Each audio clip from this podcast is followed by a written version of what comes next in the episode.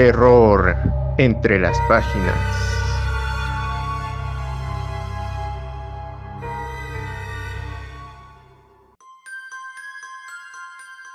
Bienvenidos una vez más a su podcast Terror entre las páginas, un proyecto creado por estudiantes de la Facultad de Humanidades de la Universidad Autónoma del Estado de México. En este capítulo traemos para ustedes a Ernest Theodor Amadeus Hoffman, nacido en Königsberg, hoy Kaliningrado, Rusia, en 1776. Fue un escritor y compositor del romanticismo. En sus cuentos fantásticos se mezcla el misterio y el horror. En ellos crea una atmósfera en ocasiones de pesadilla alucinante y aborda temas como el desdoblamiento de la personalidad, la locura y el mundo de los sueños. La obra de este autor ejerció gran influencia en escritores como Víctor Hugo, Edgar Allan Poe y el primer Dostoyevsky. En este tercer capítulo presentamos el cuento Bárbara Rolfin.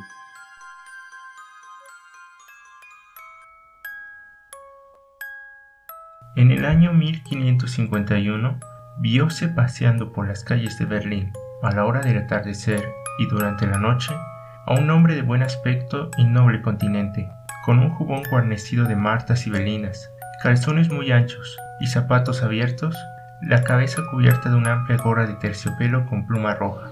Sus modales eran corteses y amables.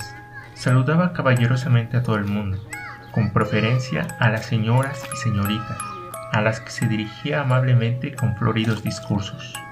Señora, decía a las damas encopetadas, dignaos dar órdenes a vuestro humilde servidor y confiarle vuestros deseos para que al punto pueda ponerse a vuestro servicio.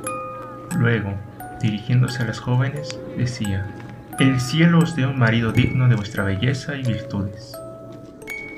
Con igual benevolencia trataba a los hombres, por lo que no era nada extraño que aquel extranjero fuese muy apreciado y que todos acudiesen en su auxilio cuando se encontraba detenido por algún torrente callejero y no sabía cómo atravesarlo pues si bien era alto y bien formado, cojeaba de un pie, por lo que se veía precisado a apoyarse en su callado, pero si alguien le daba la mano, de un salto se alzaba como dos metros del suelo, yendo a parar algunas veces doce pasos más allá de su lugar de partida. Esto admiraba no poco a la gente, y más de uno se rompió una pierna al ayudarle, pero el extranjero se disculpaba diciendo que en otro tiempo, cuando no era cojo, había sido maestro de danza del rey de Hungría, y ahora bastaba con que le ayudasen un poco a saltar para que se apoderase de él el deseo del baile, y, muy en contra suya, se veía forzado a dar saltos en el aire. Contentábase la gente con esta explicación, y hasta se divertían cuando tenían ocasión de ver a un juez, a un cura o cualquier otra persona honorable dando brincos con el extranjero. Sin embargo, aunque parecía tan divertido y de tan buen humor, la conducta del extranjero a veces tenía extrañas contradicciones, pues sucedía que algunas veces por la noche recorría las calles llamando a las puertas. La gente que abría quedaba sobrecogida de terror al verle con blancos ropajes de difunto, lanzando lastimeros gemidos y sollozos, aunque al día siguiente se disculpaba, asegurando que era necesario hacer eso para recordar a los buenos burgueses somos de carne mortal y que nuestra alma es inmortal, por lo que siempre deberían de estar precavidos. Al decir esto, solía llorar, lo que conmovía mucho a sus oyentes. Asistía también a todos los entierros y seguía al difunto con mucha reverencia dando muestras de tanta aflicción que sus gemidos y sollozos le impedían tomar parte en los cánticos religiosos. No obstante, el pesar y la aflicción que demostraba en otros casos, cuando se trataba de las bodas de sus paisanos que tenían lugar en el ayuntamiento, sus demostraciones de alegría y contento también eran notables. Cantaba continuamente con voz bien timbrada, tocaba la cítara y bailaba horas enteras con la novia y con otras jóvenes, apoyándose en su pierna sana disminuyendo la pierna enferma, y siempre dando muestras de la mayor corrección. Sin embargo, lo que más agradaba a los recién casados de la presencia del extranjero es que acostumbraba a hacer muy ricos regalos, con cadenas y brazaletes y otros objetos valiosos. Pronto fueron conocidas en Berlín la virtud, la liberalidad y los méritos de este personaje, y su fama llegó a oídos del gran elector, el cual consideró que un hombre tan valioso como el extranjero debería adornar su corte, por lo que envió a alguien a preguntarle si admitiría con gusto un empleo. El extranjero contestó por escrito, en un pergamino de vara y media de largo, con caracteres encarnados, dando humildemente las gracias por el honor, pero rogando que se le concediese el favor de dejarle gozar su pacífica vida de paisano. Había escogido vivir en Berlín, mejor que en otras ciudades, porque en ningún sitio había encontrado hombres tan amables, tan fieles y tan educados, ni con tanta inclinación a la vida animada, conforme a su gusto. El lector y sus cortesanos admiraron la elegante y hermosa letra del extranjero y se dieron por satisfechos. Sucedió que en aquel tiempo, que la esposa del consejero Walter Ludgens quedó embarazada por primera vez. La vieja comadrona, Bárbara Rolofin, predijo que la bella y sana señora daría luz a un hermoso niño, por lo que el consejero Walter Ludgens se llenó de alegría y de esperanza. El extranjero, que había asistido a la boda de Lutkens, acostumbraba a visitarle de vez en cuando, de tal modo que un día al atardecer, cuando entró inesperadamente, encontróse de pronto con Bárbara Rolofin.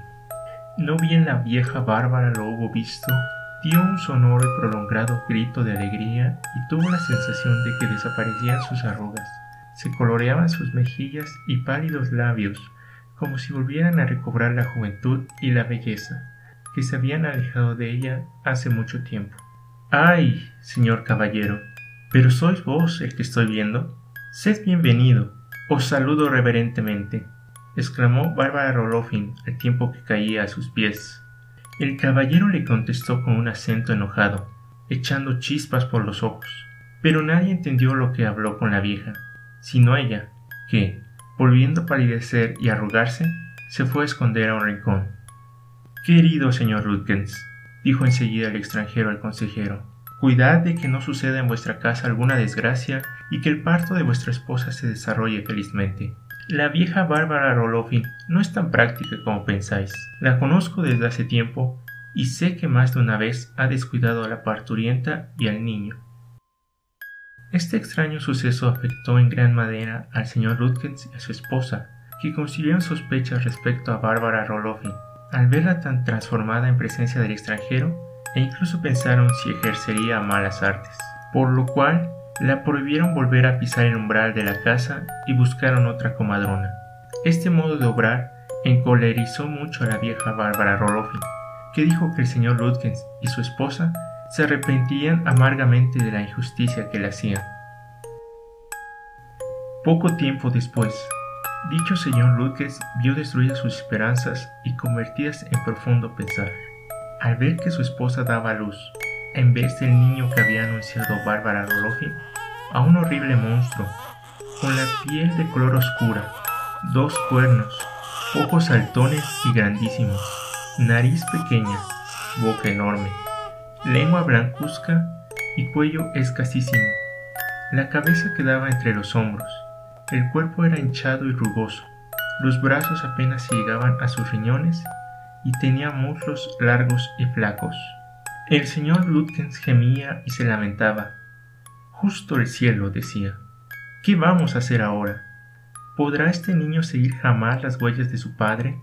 ¿Se ha visto alguna vez un consejero con la piel oscura y dos cuernos en la cabeza?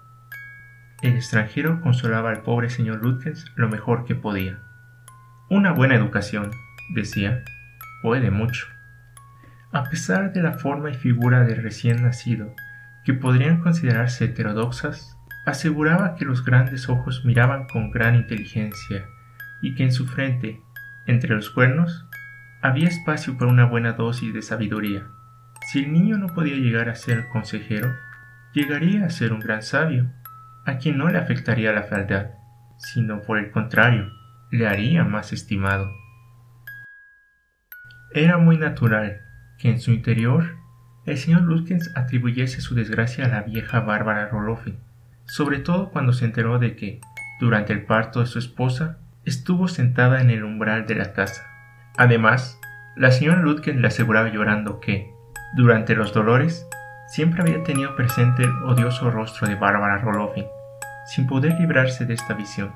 Poco fundamento tenían las sospechas del señor Lutkens para motivar una acusación, pero quiso el cielo que, poco tiempo después, se descubriesen todos los crímenes de la vieja. Sucedió que pasados algunos días, a eso del mediodía, se desencadenó una tormenta, acompañada de un viento tempestuoso. Las personas que transitaban por las calles vieron como Bárbara Rolofin, que acudía a un parto, era llevada por los aires, pasando por encima de los techos y campanarios, siendo después hallada indemne en una pradera de inmediaciones de Berlín. Desde entonces, ya no se dudó más de las artes maléficas de la vieja Bárbara Rolofin. El señor Lutkens presentó su denuncia y la vieja fue encarcelada.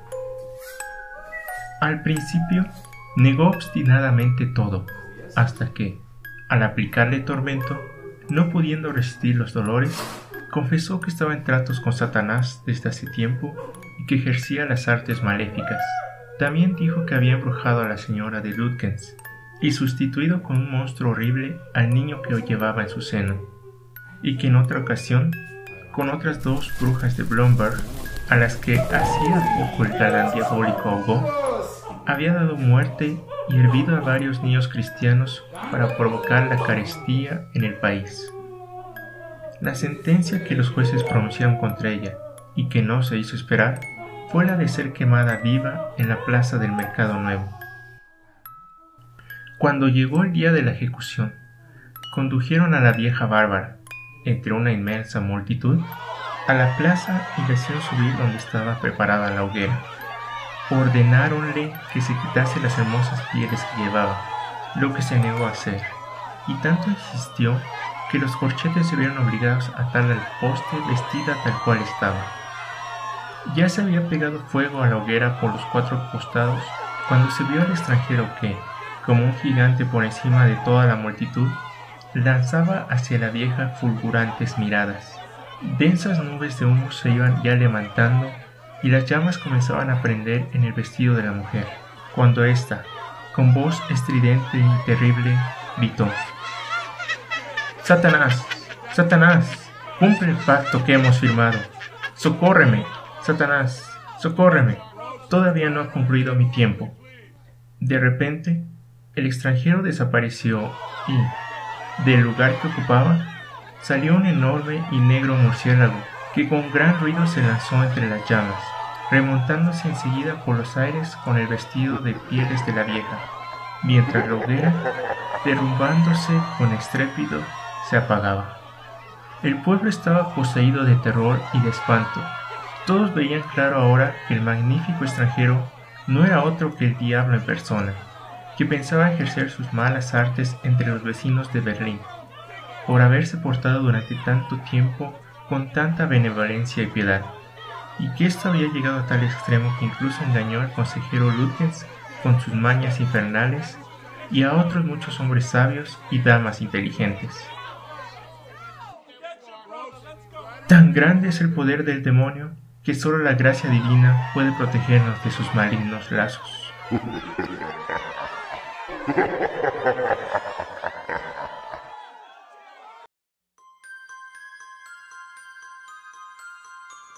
Regresamos después de escuchar esta narración y adaptación realizada por mi compañero Francisco Cázares.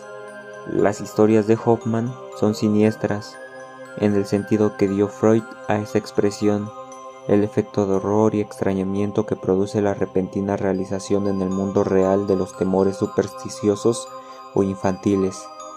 Esto ha sido todo por hoy. Nos vemos la siguiente ocasión para escuchar otro espeluznante relato en este subpodcast Terror entre las páginas. Y recuerden, felices pesadillas.